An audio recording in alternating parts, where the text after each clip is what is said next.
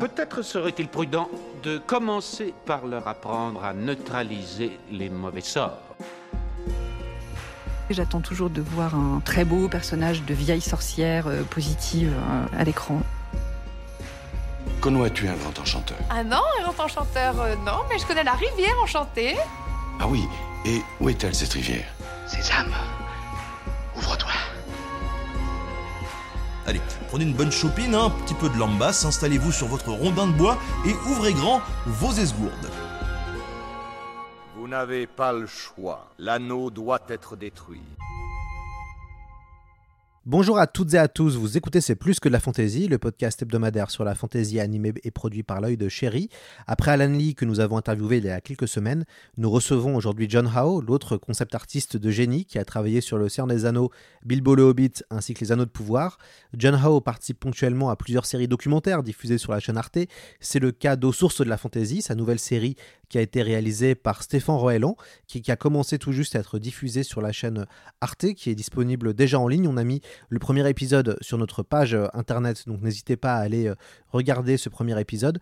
Euh, nous avons le plaisir d'interviewer, en plus de John, Alexis Metzinger, un des auteurs de ce fameux documentaire. Alexis est producteur avec son frère Yanis et il est aussi auteur de romans. On vous souhaite maintenant un agréable épisode en compagnie de John Howe et d'Alexis Metzinger.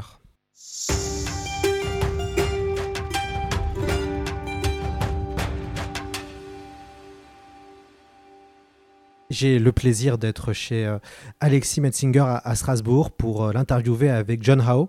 Messieurs, bonjour à vous et, et bienvenue dans le podcast C'est plus que de la fantaisie. Bonjour, merci pour l'invitation. Merci pour l'accueil. Super. Euh, alors, on va commencer avec vous, euh, John Howe. Ap- Après une série sur les dragons, vous vous attaquez aux sources de la fantaisie. Comment est né ce projet? Écoutez, je ne me souviens plus exactement, sauf que avec la, à la fin de la série précédente, on avait envie encore de faire quelque chose ensemble, et puis cette idée est venue spontanément. Mais je pense qu'Alexis peut vous, peut vous raconter mieux que moi. Alexis. Oui, ben en fait, toute cette aventure, toute cette aventure commence euh, il y a très longtemps, en 2006, avec mon frère Yanis. On venait de créer une, soci- une société de production et le premier documentaire qu'on a fait était avec euh, Dion, qui a répondu euh, présent et euh, qui portait sur un château en Alsace, le château de Königsbourg. Et c'est à la suite de ce premier euh, film qu'on s'est dit, tiens, si on continuait à travailler ensemble, ça a donné une première série documentaire pour Arte qui s'appelle À la recherche du Hobbit. Suite à ça, on a réfléchi comment continuer tout en renouvelant un petit peu les sujets. On est parti sur le dragon, sur la figure du dragon, ça a donné la série Dragon. Et après, effectivement, on se dit, tiens, tant que ça marche, euh, c'est un vaste domaine, la fantaisie. Qu'est-ce qu'on peut voir d'autre Comment aborder les choses un petit peu différemment pour pas refaire tout le temps la même chose?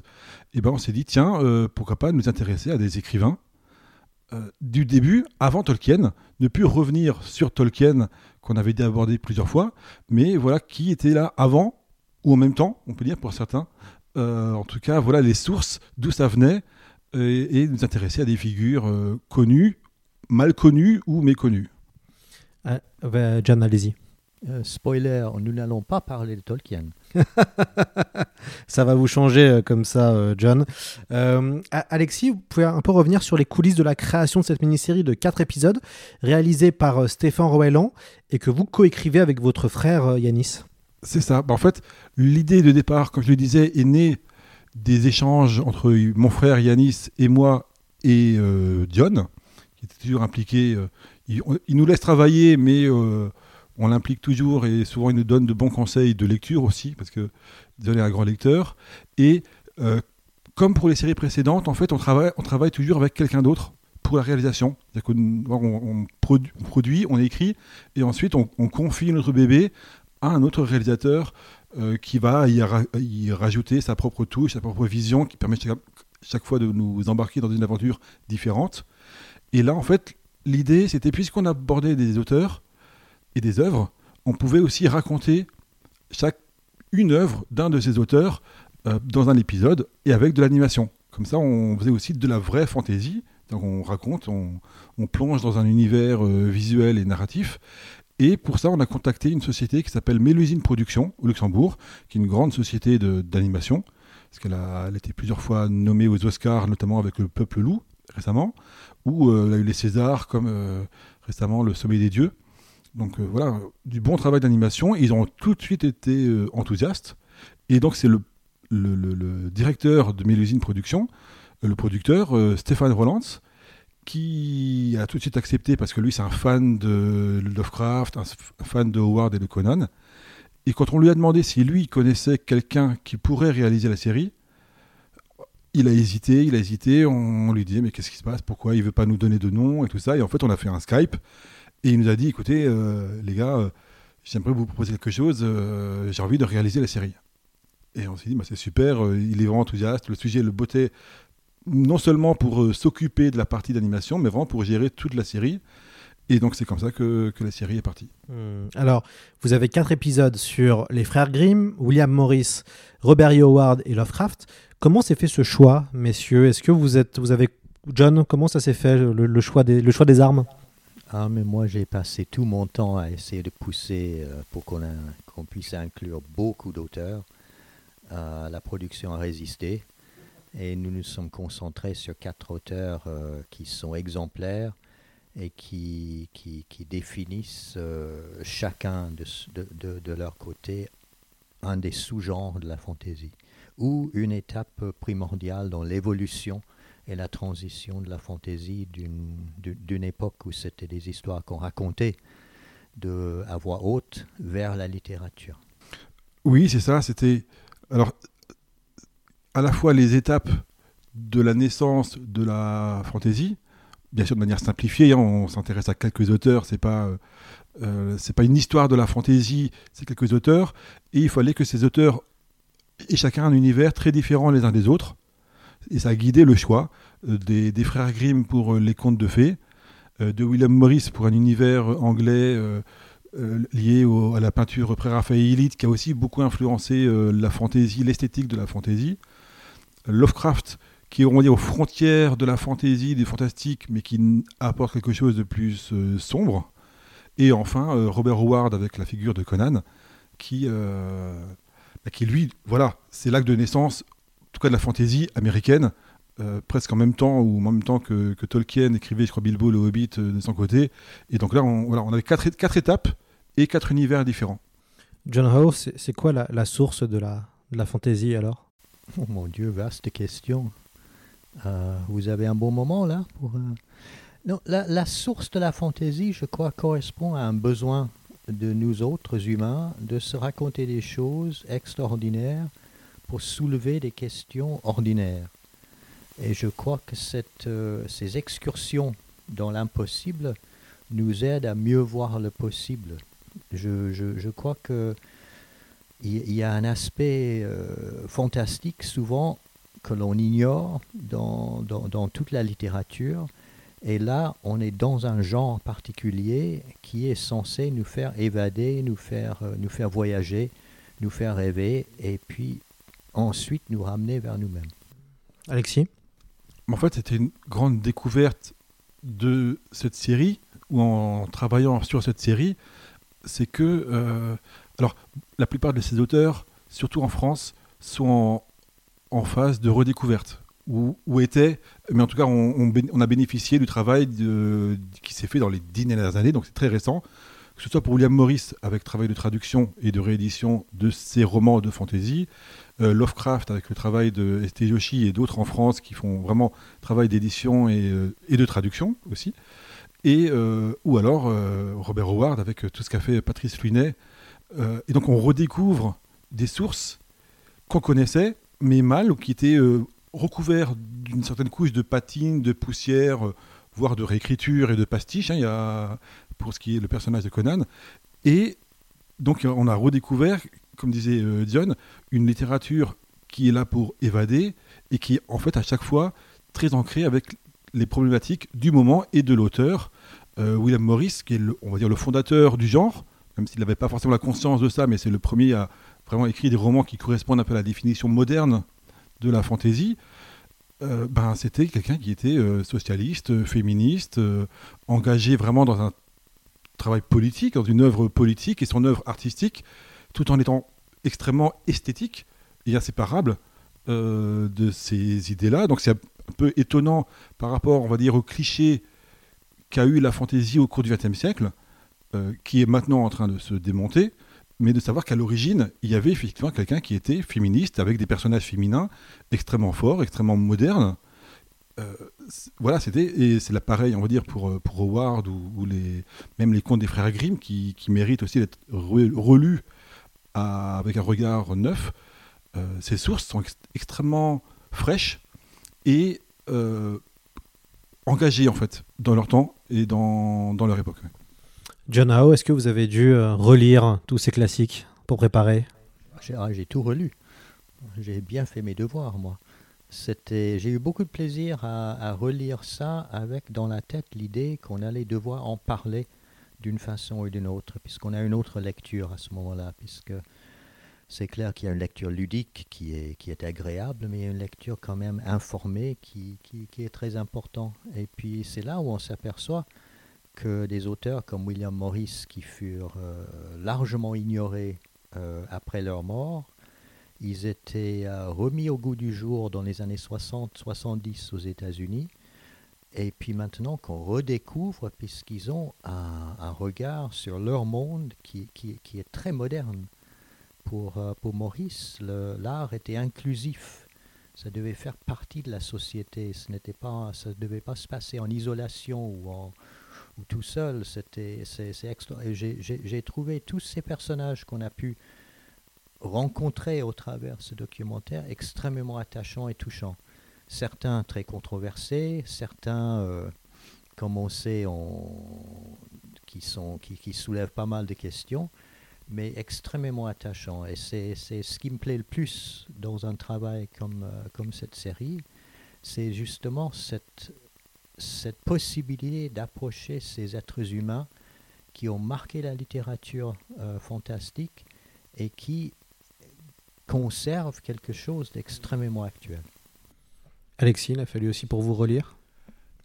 Oui, alors j'avoue que j'ai moins lu ou relu que John. Euh, étant, on va dire, auteur et aussi producteur, chercher un peu à avoir un regard extérieur quand même, euh, parce que c'est des sujets, euh, la fantaisie, où on, est vite euh, pris dans des discussions de spécialistes. Hein, le- c'est pas John avec l'univers de Tolkien qui me contredira, mais là il fallait voilà donc c'est à dire que je ne connais pas effectivement l'œuvre de Lovecraft ou de Howard autant que euh, ou que le réalisateur hein, Stéphane Roland qui voilà dans, dans en tournage lors des discussions en, voiture hein, dans les trajets effectivement euh, le, euh, c'est presque le rapport était renversé par rapport aux précédentes séries où j'avais quand même vrai, fait un travail de recherche sur les dragons ou sur le Hobbit dans, le- pour chercher des citations, où là c'était euh, face à John et à Stéphane, moi qui étais presque l'outsider, mais tant mieux, j'ai presque assumé cette position parce que ça permettait de- euh, voilà, la série se veut pour un vaste public, hein, quelqu'un qui ne connaîtrait pas William Morris ou qui ne connaîtrait, pas Lovecraft peut rentrer.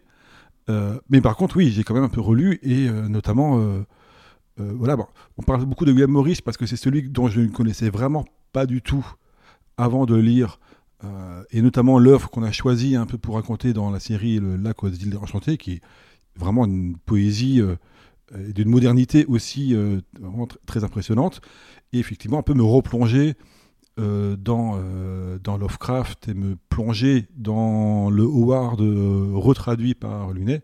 Après, on a bénéficié aussi dans la série de spécialistes. C'est-à-dire, là, on a la chance d'avoir, on va dire, les meilleurs avec nous. C'est-à-dire, l'épisode sur Lovecraft, par exemple, on l'a- tourné à Providence, la ville de Lovecraft, avec Esti Joshi, qui est voilà, reconnu comme le spécialiste euh, mondial de Lovecraft, et Patrice Lunet était avec nous euh, pour l'épisode sur Howard. Donc là, il y, avait des personnes qui pouvaient euh, voilà, parler à ma place. Et moi, je regardais et j'écoutais et je, je m'abreuvais de tout ce qui, de toutes leurs discussions in et off. D'ailleurs, pourquoi avoir commencé comme premier épisode avec les frères Grimm et pas par exemple avec Charles Perrault? C'est c'est le côté chauvin qui, qui parle. Alors là, je vais dire, c'est le côté allemand aussi qui parlait. ah oui, voilà. Je sais bien, on est, euh, on est à Strasbourg, on n'est pas loin. Voilà, et la, la, enfin, les chaînes partenaires, c'est Arte, euh, alors, Vosges TV, Vosges Télévision pour la France et le VDR donc pour l'Allemagne, à Köln. Donc, on va dire, il y avait ça aussi.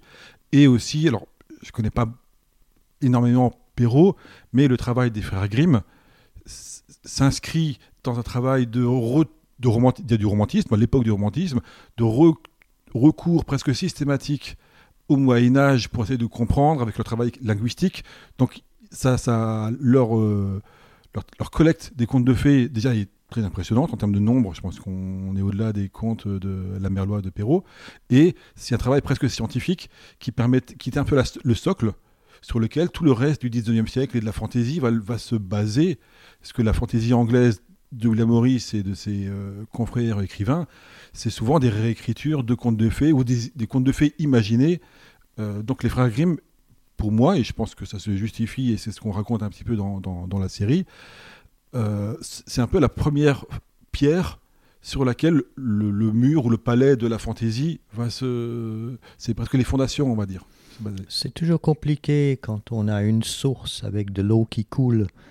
On essaie d'aller euh, vers la, la- le fleuve principal et puis c'est clair qu'on aurait pu inclure euh, les fables d'Azope, le Perrault, la Fontaine, enfin les, tous les contes nordiques. Il y, avait, beaucoup de matière et puis par la force des choses, il faut quand même trouver euh, des liens directs. Et ce qui est fascinant avec les frères Grimm, c'est que c'est leur, euh, leur persistance et leur envie de récolter tous ces contes et, la, et, le fait qu'ils avaient déjà, eux, transformé les contes qui étaient, qui étaient souvent extrêmement durs. Et puis maintenant, pour, nous, les frères Grimm, c'est très dur par rapport aux versions Disney et autres. Mais ce travail avait déjà commencé euh, au tout début. Dans, votre interview de Terry Gilliam, puisqu'en fait, ce qui est génial dans, cette série d'épisodes, c'est qu'il y a des rockstars et pas n'importe lesquels rockstars qui viennent vous parler, euh, John Howe. Euh, donc, dans le premier épisode, il y a Terry Gilliam, immense réalisateur, euh, notamment de, de Brésil, mais aussi des frères Grimm. On a un peu oublié, mais c'est lui qui avait réalisé avec S. Ledger à l'époque, un très bon film d'ailleurs. Le- dans votre interview de Terry Gilliam, le réalisateur dit que la bonne fantaisie n'est pas déconnectée de la réalité. Qu'est-ce que vous en pensez, vous, de ça? Mais moi, moi j'ai toujours le sentiment que, qu'il qui, qu'il y a des mots qu'il faudrait redéfinir dans la, dans la langue. Et le mot pour moi, surréalisme, sans, en, serait un. C'est la, fantaisie pour moi, c'est du réalisme avec quelque chose en plus. Une couche en plus, une couleur en plus, un, point de vue en plus, qui, qui nous permettent de- d'apprécier mieux sans y réfléchir, mais d'absorber, de, d'intérioriser des questions très importantes sans forcément qu'on s'en rende compte. Et c'est pour moi la grande attractivité de tout ce qui est fiction fantastique, c'est que ça pose des questions, ça fait des propositions, ça, ça nous dit, mais si, par exemple, cela ou ceci. Et là, c'est sans nous engager personnellement, sans nous engager politiquement forcément, mais ça nous remet face à des questions qui reviennent sans cesse sur la table. Donc pour moi, le- le- la vraie fantaisie serait du réel, du surréel. Et, et comment vous expliquez, John, que les contes continuent autant à nous passionner, même en 2022 Mais je crois qu'on les a jamais abandonnés.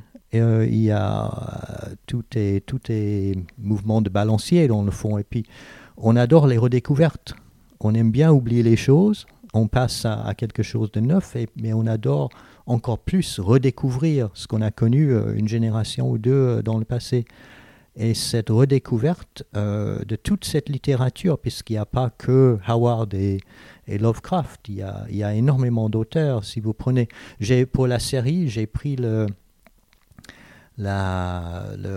de Lovecraft sur l'horreur surnaturelle. J'ai listé tous les auteurs dont il parle et j'ai acheté tous ces bouquins-là. Fascinant. Absolument fascinant. C'est une époque et un, moment dans la littérature qui va bien au-delà de Dracula ou Frankenstein et c'est absolument passionnant. C'est foisonnant, c'est coloré, c'est extraordinaire. Alexis Metzinger, vous avez pris le parti de raconter, euh, le parti pris de raconter une histoire par épisode. Alors il y a les deux frères pour l'épisode Grimm, euh, le lac aux îles enchantées pour l'épisode William Morris, Appel de Cthulhu pour l'épisode Lovecraft et au-delà de la rivière noire pour l'épisode Robert E. Howard. Pourquoi ce, choix et de vouloir ce parti pris visuel aussi, qui est de raconter visuellement avec des dessins euh, ces euh, récits-là? Ben, L'idée, alors c'est- j'essaie de me replacer dans, l'histoire de la Genèse. Je crois que c'est rendons à César ce qui est à César. Je crois que c'est mon frère Yanis qui a eu l'idée. Euh, il a dû dire quelque chose comme euh, Ok, c'est très bien de s'intéresser à des écrivains, mais on fait, on fait aussi une série sur la fantaisie. Pourquoi pas ne faire, faire aussi de la fantaisie et y aller franchement et pas juste comme on avait pu le faire, et dont on est très content, mais prendre des dessins de Dion et faire un peu d'animation After Effects pour les, les faire mais assumer. euh, et si on parle de la fantaisie dans la fiction, bah, rac- racontons, euh, ou en tout cas évoquons, parce qu'en 26 minutes, c'est trois fois deux minutes, donc c'est assez court, mais évoquons euh, les œuvres dont on parle. Si on passait 26 minutes à dire oui, les frères Grimm ont, réactivé des éléments qui ont influencé la, la fantaisie, bah, c'est bien de, raconter une histoire, un conte de fées, dans lequel on voit effectivement un dragon, une, princesse, une sorcière, de la magie, euh, et de, les différents ingrédients qu'on retrouve après dans quasiment toute la fantaisie euh, qui a suivi. Pareil pour William Morris. Euh, parler de William Morris sans pouvoir raconter un peu ses histoires, ça laisserait un, sur, sur sa faim ou sur sa soif.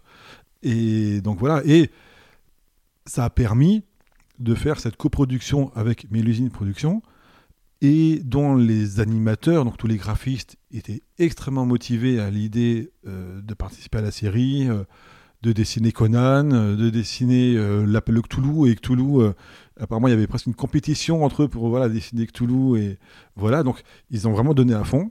Et, Stéphane Roland, étant donné qu'il connaît ça, il a vraiment pu maîtriser l'animation, ce qu'un réalisateur qui n'aurait pas d'expérience dans l'animation aurait peut-être euh, dû passer par plus de discussions, ça serait peut-être plus compliqué. Il y a vraiment une, un côté organique.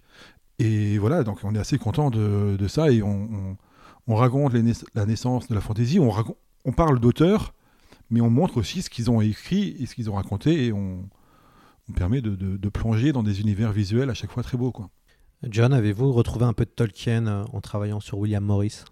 Euh, Tolkien parle de Maurice euh, en bien, évidemment, mais je dirais que son, monde à Tolkien est, très très différent quand même.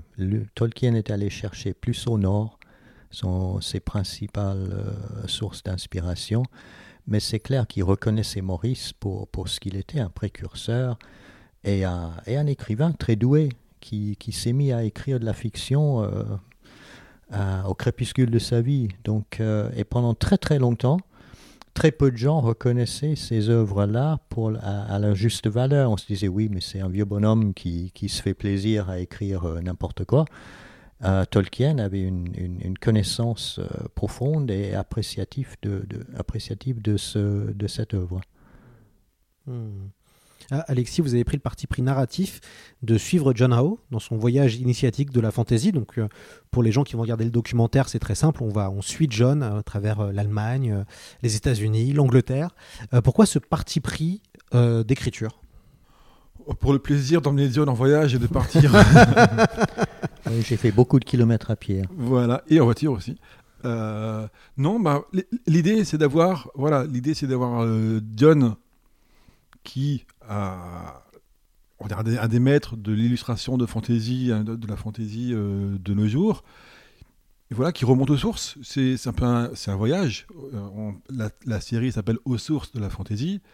Euh, Déjà, l'idée même de la série est née, comme je l'ai dit au début, de cette complicité qui s'est nouée avec Dion au fil des ans. Donc, il ne s'agissait pas de dire euh, ciao Dion. C'était intrinsèque que Dion soit là et qui, voilà, c'est lui un peu le porteur de cette quête aux sources. Voilà, il y a l'image de la carte euh, qui est un peu récurrente dans la série et du fleuve. Donc, on remonte et c'est effectivement, ben voilà, au sens presque propre, Dion qui marche, qui va dans les lieux où ont vécu les auteurs en question et qui à chaque fois rencontre un peu un spécialiste qui à chaque fois le guide un petit peu dans, différents lieux et un dialogue euh, donc c'était intéressant d'avoir John Ho qui puisse parler soit avec le spécialiste, soit avec un autre artiste contemporain. Et là, on avait vraiment du coup, un échange entre deux artistes, euh, que ce soit euh, Terry Gilliam ou euh, Barry Windsor Smith pour Conan, ou voilà, qui et donc c'était vraiment intéressant d'avoir de voir ce qui se passe et de les avoir de les voir échanger sur sur ces sujets-là, quoi. Selon vous, John Howe, le, travail de Robin Hobb, qui est aussi une des guest stars de l'épisode William Morris, vous, vous, lui avez dit, d'ailleurs dans l'interview, vous lui dites que son travail est proche de celui de William Morris. pourquoi, selon vous? Bah, Robin Hobb est un, auteur qui, a écrit principalement de la fantaisie, euh, très apprécié de son public, et chacune de ses histoires est une proposition. C'est poser des questions chaque fois. Et pour, je crois que son approche et de la vie et de son œuvre est très très proche de Maurice qui, qui, ne voyait pas euh, cette œuvre littéraire comme quelque chose de l'extérieur à la vie, mais quelque chose de profondément ancré et impliqué dans, dans la vie de tous les jours. Et moi, j'étais absolument ravi de l'interview qu'on a, qu'on a pu faire, puisqu'on a, on a poussé jusqu'à chez elle dans le nord-ouest des États-Unis.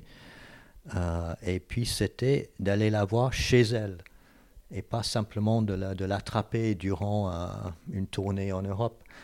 Et puis là, enfin moi j'ai eu vraiment ressenti qu'il y avait quelque chose chez elle qui était à la fois ancré dans, dans, dans, la terre, si vous voulez, mais aussi dans la vie. Et là, avec Maurice, c'était exactement la même découverte. Moi, je connaissais relativement bien l'œuvre artistique de, Maurice, je connaissais beaucoup moins bien son œuvre littéraire, et je connaissais encore moins bien, malheureusement, c'est un grand défaut, son engagement euh, avec, cette, avec son époque. C'était un homme qui, était, qui avait des idées qui, avait, qui, avait, qui, sont actuelles et qui a vécu dans les années 1800. Donc c'est quand même extraordinaire. Donc je trouve que même si les univers euh, de leur fiction ne se rejoignent pas forcément, leur point de vue là-dessus est très très proche. Alors c'est le moment de la querelle de chapelle. Il y a un épisode spécial Lovecraft, mais Lovecraft c'est de la science-fiction, non? C'est la terreur cosmique. On voit d'ailleurs des images de, l'univers avec les, monstres, les grands anciens de, Lovecraft à travers l'univers. Mais je pense que euh, John Howe va me répondre euh, peut-être la réponse qu'a dit euh, Jijoshi, le spécialiste de, Lovecraft. alors vous, John Howe, vous rapprochez Lovecraft avec de la dark fantasy?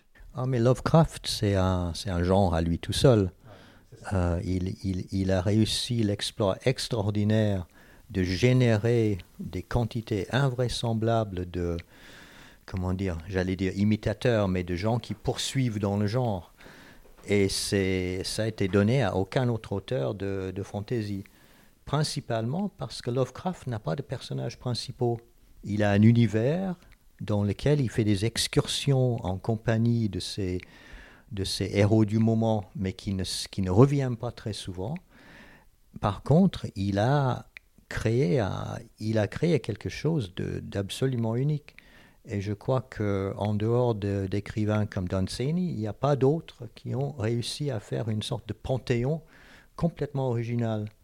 Et puis malgré tout, oui, euh, il, est, il, est, plein de contradictions, puisqu'il prétend être un rationaliste, scientifique, que c'est dieux entre guillemets sont des créatures qui nous dépassent, mais ce sont des êtres et non pas des divinités. Malgré tout, il faut des grimoires et des livres magiques pour les empêcher d'aller manger la terre. Donc il y a, plein de contradictions chez Lovecraft euh, qui, sont, qui, sont, qui, donnent du piquant quand même à son univers, qui, qui font qu'on n'arrive pas à le classer. Les admirateurs de science-fiction le mettent fermement dans la SF, les admirateurs de fantasy euh, veulent bien le garder chez eux.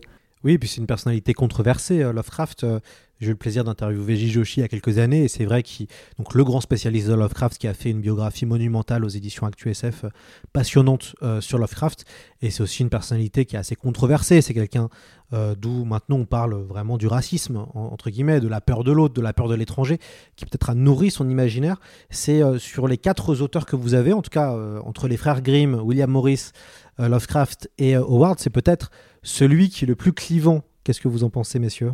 Ah, mais Lovecraft, c'est clair qu'il était, il était ce qu'il était. Oui, ça sert à rien de le d'essayer d'édulcorer ce qu'il a dit. À sa décharge, malgré tout, ça ne s'est jamais traduit dans les actes. Et puis, je crois que c'est, une attitude qui est née d'une frustration euh, de, opérationnelle chez lui, puisque c'était un homme qui était en complète contradiction avec lui-même. Euh, il s'est considéré comme une sorte d'héritier d'une aristocratie euh, disparue. Il, ne, il était incapable de travailler. Il était, il était par contre, euh, s'il était dans une soirée où il était confortable, c'était le, le centre de, de, la soirée. Enfin, c'est un homme qui, qui, qui, est que contradiction.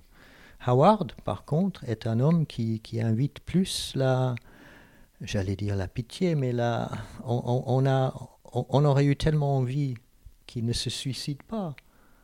Alors que c'est Maurice, par contre, c'était quelqu'un de, de, bien plus mainstream, si vous voulez. Les frères Grimm euh, étaient aussi des hommes à la limite plus ordinaires, mais constamment ballottés par l'histoire, constamment sur leur garde, constamment en train de d'éviter la prochaine catastrophe puisque les, les, temps étaient très troublés.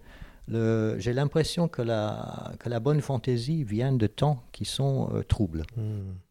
D'ailleurs, c'est quand vous allez illustrer euh, Lovecraft, John Howe? Ah, mais demain, si vous voulez. Ah, mais j'ai très très envie, j'ai envie depuis très longtemps, j'attends que le prétexte pour le faire. Mais je suis beaucoup plus attiré par la, ce qu'on appelle ces, ces contes oniriques. Ah oui c'est ce que c'est ce que je préfère. Ce que vous préférez euh, chez, chez, lui. D'ailleurs, euh, Alexis, comment on fait pour écrire ce genre de d'épisode qui dure 25 minutes? On est dans un certain code aussi, hein, qui est le code du documentaire. Euh, comment ça se passe l'écriture concrètement?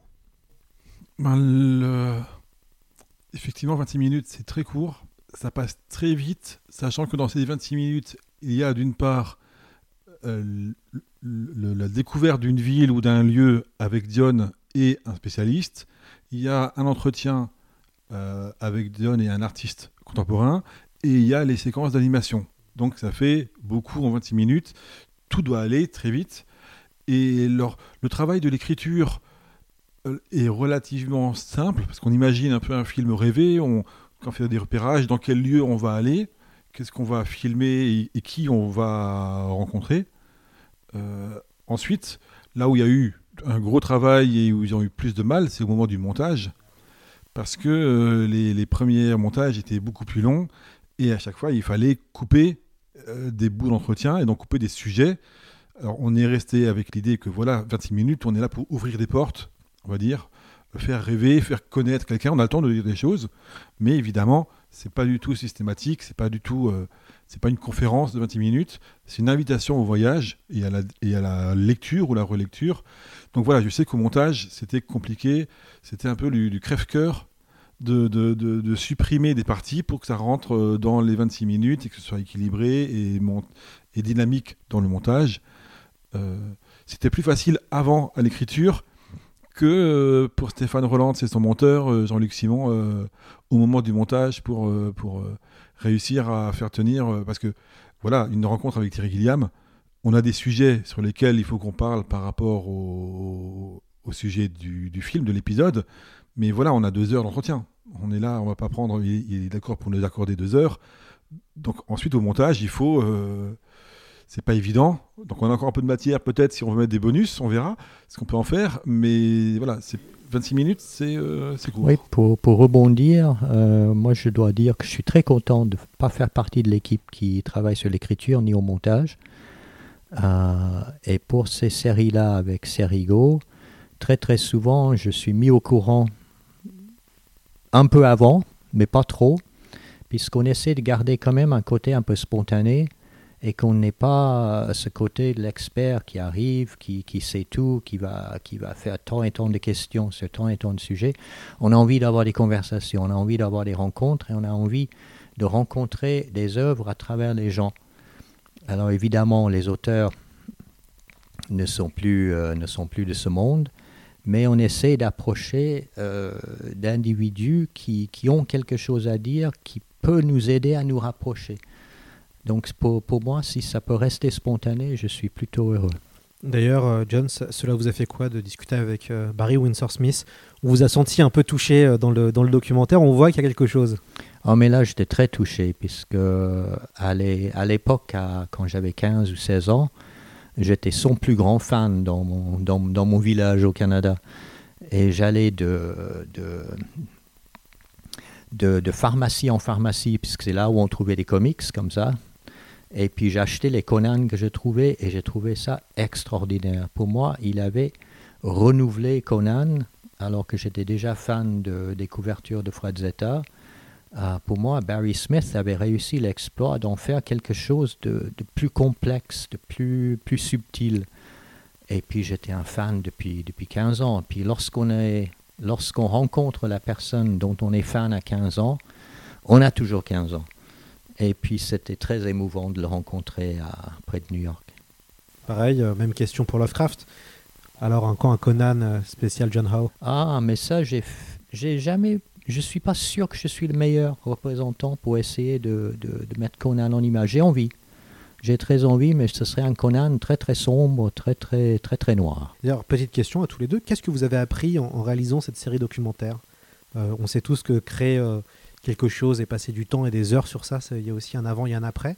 Est-ce qu'il s'est passé des choses humainement dans cette aventure? Parce qu'il y a eu des rencontres quand même, euh, que ce soit avec euh, euh, Philippe Abenet, euh, qui est l'universitaire qui, qui nous a parlé de William Morris, euh, qui nous a fait découvrir et partager son enthousiasme, et la rencontre avec Esté Joshi, que j'avais rencontré ra- très rapidement aux Imaginales, mais voilà, qui, est venu, lui, de Seattle, pour nous, pour passer plusieurs jours avec nous à Providence, qui est quand même, euh, voilà, c'est euh, plutôt sympathique de sa part d'avoir accepté de prendre euh, son temps pour, euh, pour notre projet. Et donc on passe quelques jours, même si c'est très rapide, c'est quand même très vite très fort, puisqu'on mange ensemble, on déjeune ensemble, on est voilà. Et euh, avec euh, Patrice Lunet au Texas, là aussi, là c'était vraiment, il y a un côté road movie qu'on a cherché à rendre dans l'épisode, mais qui était là euh, de fait, hein, euh, rouler dans les routes du Texas. euh, Patrice Lunet qui, qui connaît un peu la, enfin qui connaît bien le coin, nous a emmené dans tous les restaurants, on va dire typiques de, de, de Cross Plains, qui est un tout petit village hein, encore aujourd'hui. Euh, et donc voilà, c'était une découverte en soi qui, je pense, se voit un petit peu dans l'épisode, même si l'épisode est concentré sur la découverte de, enfin, sur le personnage de, de Ward, mais on voit un peu les paysages. Et donc là, humainement, euh, oui, c'est chaque fois des belles, rencontres. Et comme disait John, d'être reçu chez Barry Windsor Smith, d'être reçu chez Robin Hobb, qui nous a voilà, accueillis chez elle. Euh, C'était chaque fois des grands moments. On se sent à la fois privilégié d'être là et, euh, et ravi euh, de faire, de faire la connaissance de personnes aussi intéressantes et, et fascinantes. Oui, puis on a envie de découvrir la motivation aussi c'est de ces enthousiastes et ces spécialistes qui nous, qui nous aident, nous autres, à, à comprendre ces, ces œuvres. On a envie de, savoir ce que c'est qui les a touchés. Et si nous pouvons arriver à notre tour à être touchés de la même manière. Et parfois, ces guides-là sont, sont indispensables. Hmm. D'ailleurs, euh, à quand une saison 2, messieurs Alexis?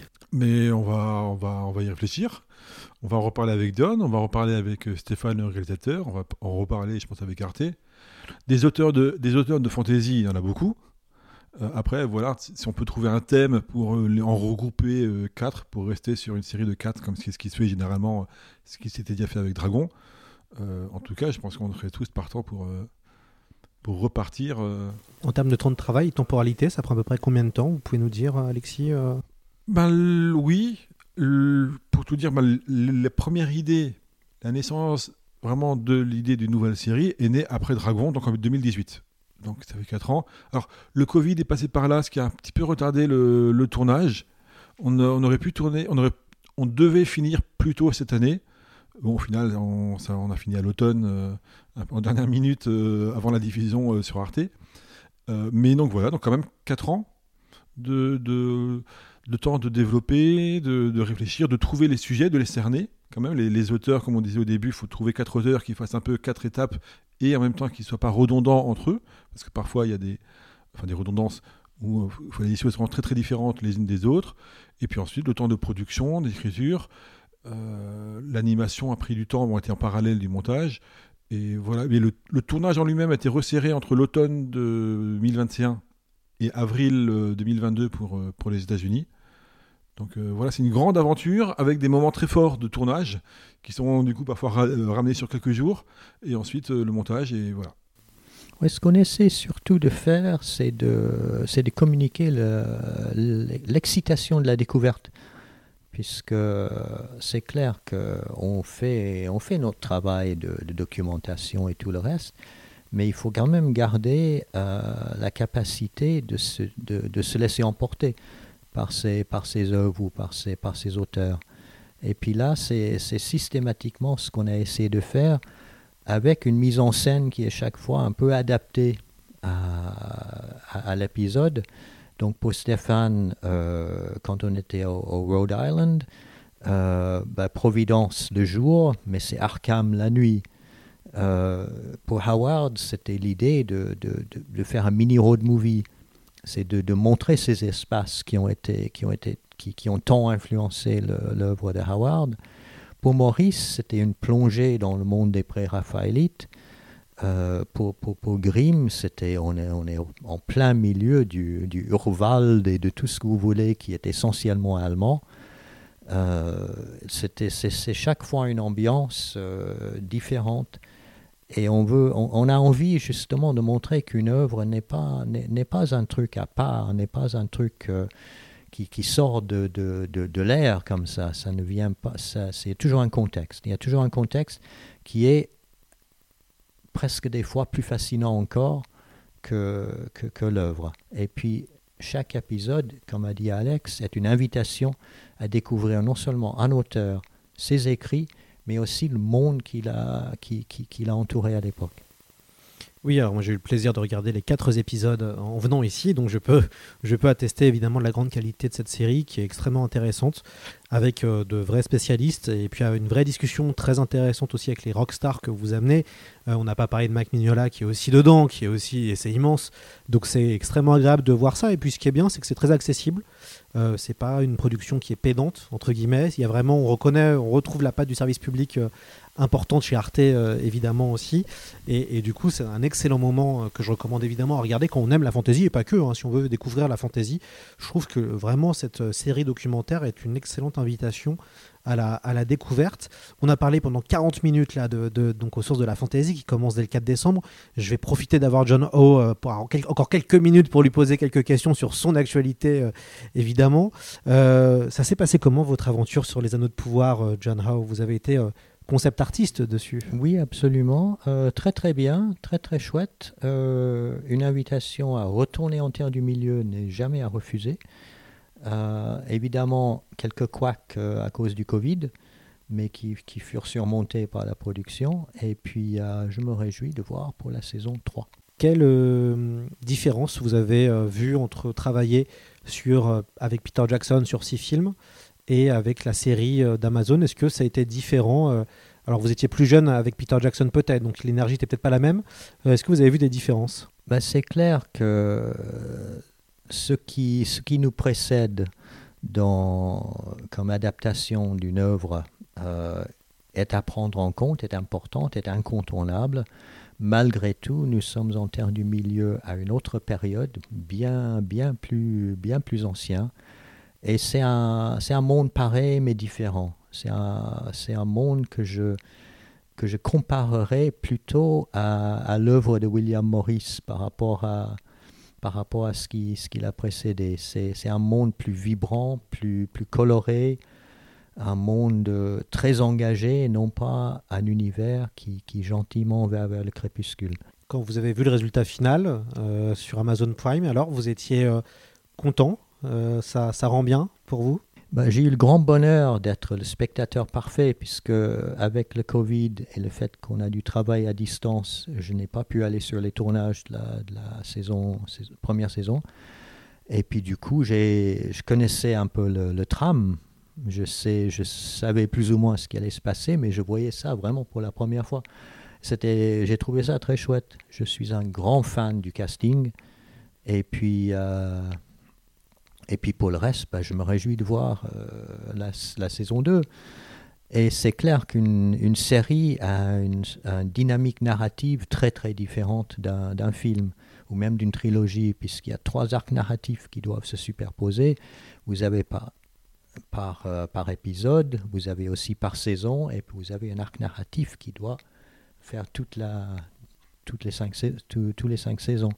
Donc c'est très complexe à, à mettre en place et à, La série a, connu un lancement un petit peu difficile puisqu'elle a été euh, euh, très attaquée sur les réseaux sociaux, sur des.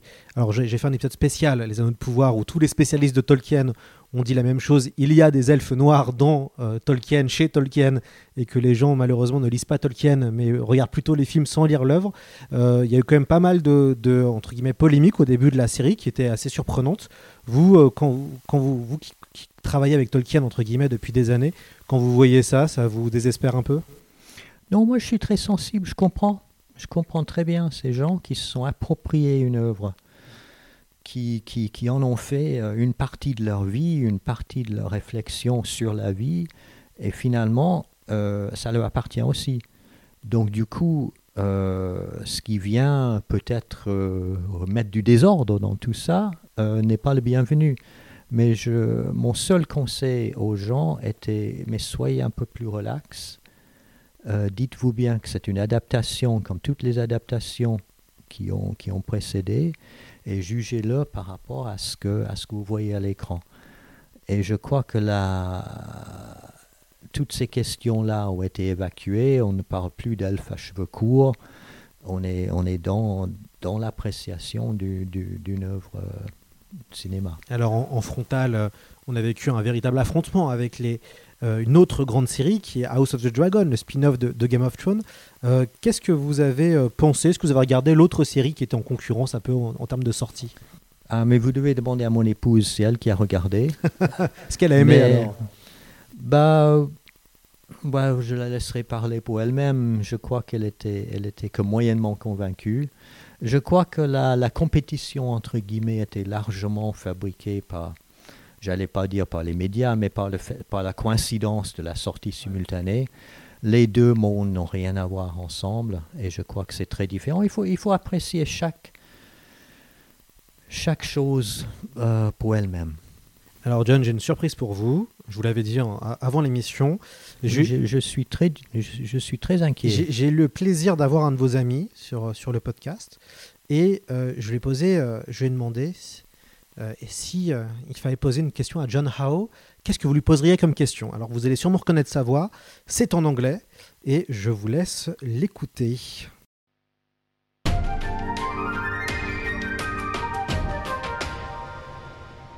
I would ask him, What are you designing at the moment for the Rings of Power?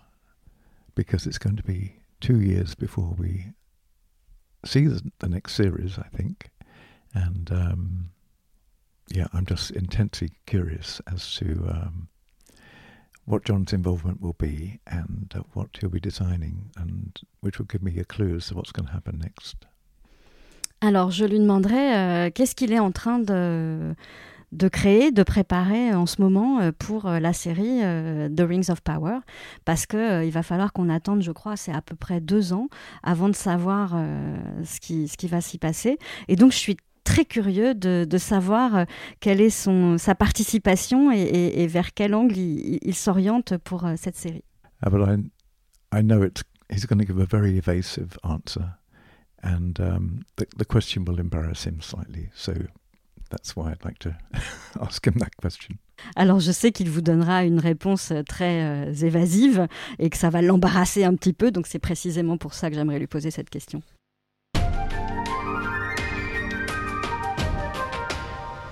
Voilà, c'était Mister Alan Lee en personne qui, que j'ai eu le plaisir d'interviewer il y a peu sur le podcast et je lui avais évidemment posé la question. Donc du coup, il, il vient de la poser. Alors John, est-ce que vous lui répondez? Ah, je lui répondrai qu'il me manque beaucoup et que, que j'aurais bien aimé qu'il ait pu faire partie de cette production. Euh, nous avons réussi à, être, à, à faire une petite équipe à deux qui pour moi était à la fois un grand privilège, un grand challenge et aussi du, du pur bonheur de travailler avec quelqu'un de sa, de sa qualité en tant qu'illustrateur, concepteur et simplement être humain. Et puis, euh, je, me sens des, je me sens des fois un peu seul dans, dans, dans, les anneaux de pouvoir par rapport à ce que nous avons pu faire. Nous avons partagé presque huit ans euh, de, de, travail des concepteurs. Donc, euh, je le salue bien. Et puis, euh, je me réjouis de le, de le, retrouver encore une fois quelque part. Et alors, vous illustrez quoi là? Il faut le répondre. Faut ah, mais non, mais je suis évasif. C'est lui, qui a, c'est lui qui a demandé. Je ne peux pas répondre. Je, bah, si, je lui dirais que j'essaie de décider à. Oh, je ne sais pas. Et lui, c'est exactement ce que je suis en train de faire, en fait. Il est pire que moi pour le côté évasif. Mais, mais c'est vrai qu'on on avait, à l'époque où on travaillait ensemble, et c'est une chose que j'ai pu prolonger avec les anneaux de pouvoir, c'est justement de ne pas rester cloisonné dans un, dans un département, mais de pouvoir travailler de façon transversale pour essayer d'épauler euh, toutes les personnes possibles et de contribuer et faire des propositions qui peuvent, euh, qui peuvent aider à, avancer, le, à avancer cette série. Mais, euh, et je continue. Euh, j'ai eu beaucoup de plaisir et puis je continue, j'adore ça. Est-ce qu'un jour on aura le, le, plaisir de voir vos concept art que vous avez fait sur les anneaux de pouvoir? Est-ce qu'on peut un jour imaginer peut-être un beau livre avec d'autres concept art Il y a un beau livre qui est à la Talente, même, on partage le même éditeur. On voit déjà ce que vous avez fait. Est-ce qu'il n'y aura pas un jour moyen de voir aussi ce que vous avez produit sur la série? Ben, J'espère. Euh, Rendez-vous euh, l'été prochain. Si tout va bien, je croise les doigts à Landerneau pour une grande exposition. Génial. Et puis, euh, puis on verra par la suite pour une édition. J'aimerais beaucoup. Je crois qu'il y, y, y, a toujours beaucoup à dire autour d'un dessin. Un dessin, c'est quelques traits euh, qui, qui, sont là pour résumer une proposition ou poser des questions. Et puis là autour, derrière, il y a tout le contexte qu'on ne peut pas forcément ou, qui n'a pas lieu forcément d'être dans le dessin. Et puis c'est toujours agréable de, de, revenir sur ces choses-là qui nous amènent toujours à une réflexion non seulement par rapport à l'œuvre précise qui est en cours, mais aussi par rapport à bien d'autres choses. Qu'est-ce que, qu'est-ce que l'intuition, qu'est-ce que l'imaginaire, qu'est-ce que l'inspiration, toutes ces questions-là sont contenues dans ces, dans croquis et dans ces dessins. Et puis c'est toujours agréable d'aborder ce, ces questions-là euh, parce que c'est de nouveau essentiel. Pourquoi on fait tout ça? On se donne la peine quand même puisqu'on on fait beaucoup de travail, on fait des sacrifices, on, fait des, on bosse beaucoup. Mais pourquoi? Bah, C'est parce qu'on a quelque chose à partager, on, a quelque, on estime avoir été touché par des choses, on veut partager ce, ce moment, ces moments qu'on a vécus, et on a, Dieu merci, la capacité de, de, de, prolonger ça par des œuvres tangibles. Donc c'est à la fois une certaine responsabilité, comme vous avez dit, avec les fans, dans l'univers dans desquels on, marche de nouveau sans être invité, et puis aussi dans l'envie dans, de, de, partager ce qui nous réunit, ce qui est humain. Ce sera le, le, mot de la fin. Alors un grand merci à Alexis Metzinger de nous avoir accueillis, d'avoir joué le jeu des questions-réponses et de nous avoir permis de, de, regarder cette fantastique série aux sources de la fantaisie qui commence le 4 décembre euh, sur Arte. Il y a quatre épisodes, n'hésitez pas à regarder. Ce sera évidemment sur le site arte.fr. Vous pourrez regarder aussi en replay ou en direct, je crois. C'est ça Alexis? Euh, Oui, arte.tv. .tv, merci. Ce sera en direct les dimanches matins de décembre et donc en replay magnifique. Évidemment, on recommande de, de, regarder cette série. Et un grand merci, John House, et un plaisir de vous retrouver euh, également. On se retrouve à, à Landerneau euh, l'année prochaine? Touchons du bois. Touchons du bois, très bien. C'est parti. Bah, écoutez, un grand merci. Et puis, euh, c'était C'est plus que de la fantaisie. On revient évidemment la semaine prochaine pour un nouveau podcast avec à chaque fois des, de superbes invités. À très bientôt.